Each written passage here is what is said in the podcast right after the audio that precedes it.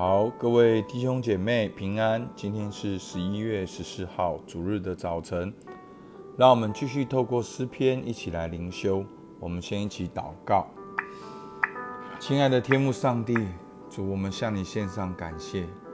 主啊，在主日的早晨是复活的早晨，是经历你大能的早晨。主啊，求你把一个感谢称谢的心放在我们里面。主，我们要带着感恩的心来朝见你，在今天的崇拜当中，你要向我们行做大事。主，我们向你献上感谢，听我们祷告，奉靠耶稣基督的名，阿门。好，今天是诗篇二十六篇一到十二节，好，我念给大家听。耶和华，求你为我伸冤，因我向来行事纯全。我又倚靠耶和华，并不摇动。耶和华，求你查看我，试验我，熬炼我的肺腑心肠，因为你的慈爱常在我眼前，我也按你的真理行。我没有和虚谎的人同坐，也不与蛮哄人的同群。我恨恶恶人的会。必不与恶人同坐。耶和华，我要洗手表明无辜，才环绕你的祭坛。我好发称谢的声音，也要诉说你一切一切奇妙的作为。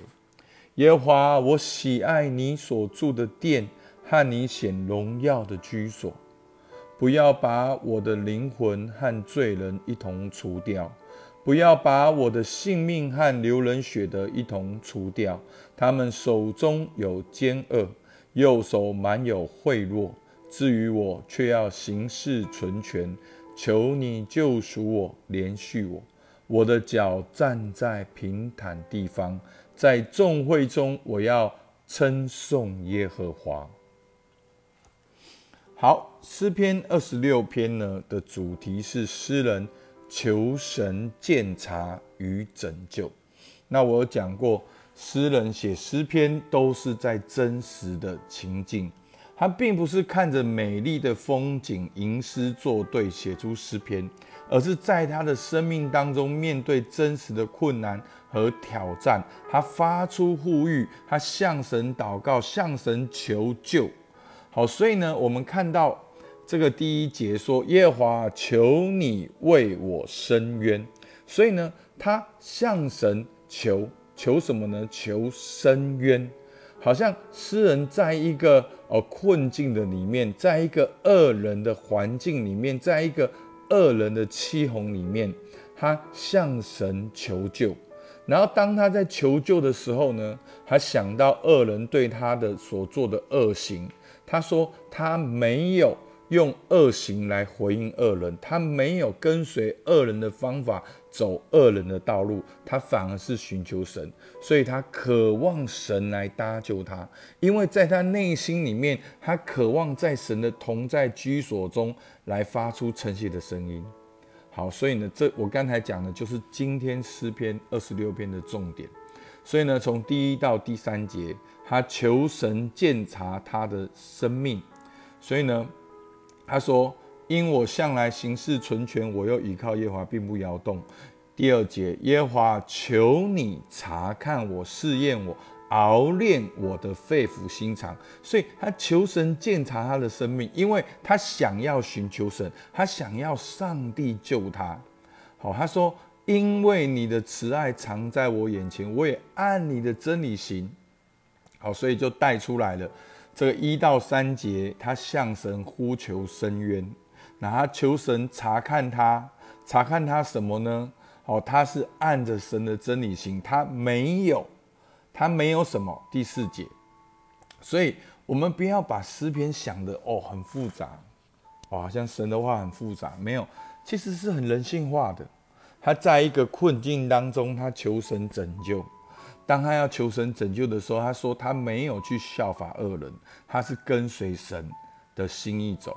所以第四节他说什么呢？所以四到八节，诗人说他没有与罪人同行。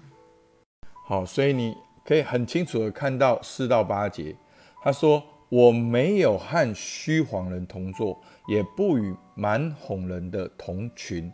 我恨恶恶人的会，必不与恶人同坐。”有没有？他说他要求神的时候，他是按神的真理行，他没有没有什么呢？他没有跟虚谎人在一起，没有跟蛮哄人在一起，没有跟恶人的会在一起，也不跟恶人同坐。好，他。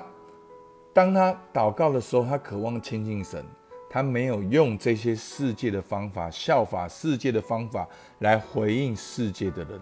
他说第六节，耶和华，我要洗手表明无辜。好，所以前面也提到守节心清嘛。他说我洗手表明无辜，我的行为是纯正的。好，我才环绕你的祭坛。那这个行为就是前面讲的，他没有跟着虚谎人、蛮哄人、恶人。不与恶人同在同坐。他说：“我洗手表明无辜，才环绕你的祭坛，是来到你的祭坛面前。好，我们好像在一个圣殿的场景里面，经过洗涤盆、同祭坛。好，有这个铜祭坛跟洗涤盆。然后呢，我好发称谢的声音，也要诉说你一切奇妙的作为。所以在诗人的渴望里面，他为什么没有跟随恶人呢？”因为第七节说：“我好发称谢的声音。”哦，所以弟兄姐妹，感谢真的就是一个奥秘。我我没有办法教大家哦，用律法来感谢，因为那个是很机械化的。但是我得真的要讲，把你所有的抱怨变成感谢，你的命运就开始翻转。为什么？因为感谢会看见神。感谢会看见神的工作，感谢会看见神在你身上的工作。他说，所以他说什么？他没有跟着恶人，我好发称谢你的声音，我也要诉说你一切奇妙的作为。所以你要记住，诗人在这里，他在一个情境里面说：“主啊，求你为我伸冤。”可是他的心，他的渴望，他说第八节：“耶华，我喜爱你所住的殿和你显荣耀的居所。”那就是诗人。他渴望神的同在，他没有这样做的原因是他不想要效法恶人，走恶人的路，他想要去进到神的同在里面来感谢神。好，所以呢，第一个部分一到三节，诗人求神鉴察他的生命；四到八节，诗人没有与罪人同行，因为他要与神同行。阿妹吗？第九到十二节说什么？诗人求神拯救。他说：“不要把我的灵魂和罪人一同除掉，不要把我的性命和流人血的一同除掉。他们的手中满有奸恶，右手满有贿赂。至于我，却要行事存全。”好，在这边行事存全呢，出现了第二次，二十六章一节，有没有？求你为我伸冤，因为我向来行事存全。十一节，至于我却要行事存全，在这边行事存全是相对于这些恶人做恶事来陷害异人，制造一个恶劣的环境里面。诗人在这个恶劣的环境里面，他却说他不要跟他们一样，因为他内在里面有个渴望要神的同在，要与神同行，所以他在这里呼求十一节说：“求你救赎我，连续我。”我的脚站在平坦的地方，所以当他说求主救赎他、连续他的时候，他的脚就会站在平坦的地方。好，平坦的地方是什么呢？好，跟不平坦的地方差在哪里？平坦的地方就会行走顺畅，然后他要在众会中，我要称颂耶和华。好，所以这就是诗人在二十六篇里面所提到的。求神见他，他的生命，他没有与罪人同行，所以他求神拯救他，因为在他里面有一个渴望。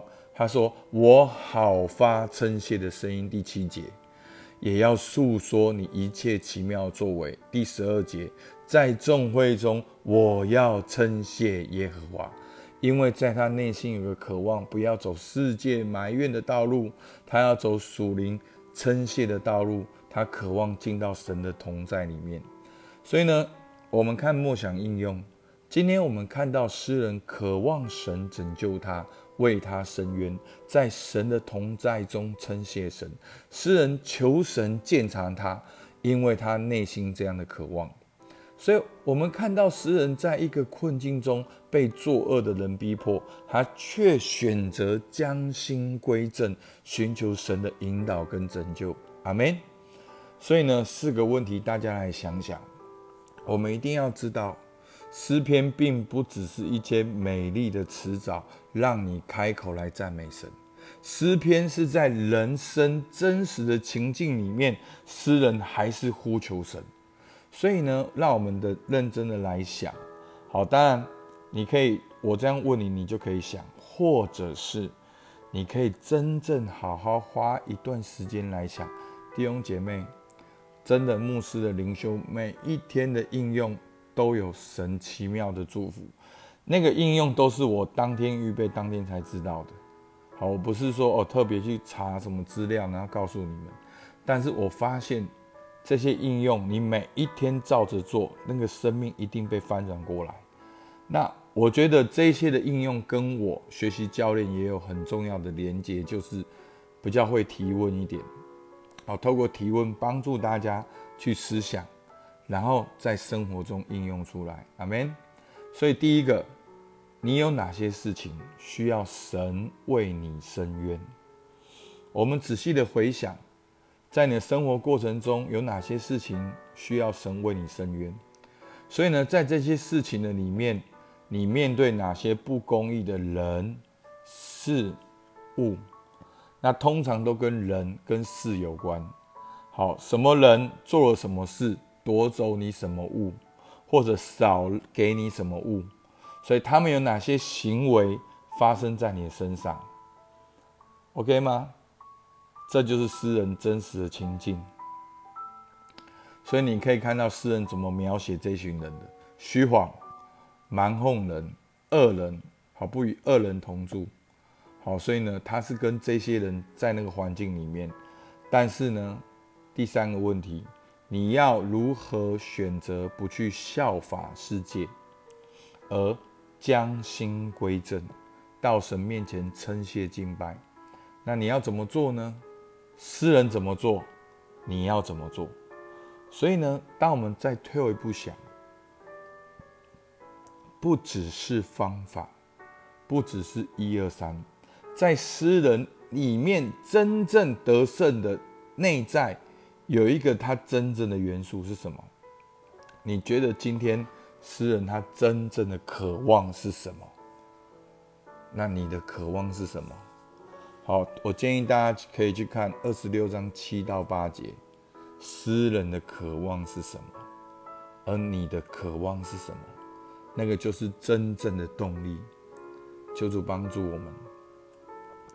我们一起祷告，主啊，在我们的生命中遇到了很多不公平的人事物。主啊，有的时候我们在环境里面，我们选择抱怨，我们选择好像活在那个忧愁的情绪里面，甚至有的时候我们选择效法这些恶人来回击他们。主啊，求你今透过今年诗篇，你把诗人的那个心给我们。因为一生的果效是由心发出，主啊，求主帮助我们，让我们看见的不只不只是自己的伤痕，让我们看见的是你的同在，你的荣耀。主啊，让我们看见，主啊，我们多么渴望在这世界当中来称谢你，诉说你一切的美德。主啊，求你把这样的渴望放在我们当中，以至于我们就会调转我们的眼目来到你面前。主，我们向你献上感谢。听我们祷告，奉靠耶稣基督的名，阿门。我们今天到这边，谢谢大家。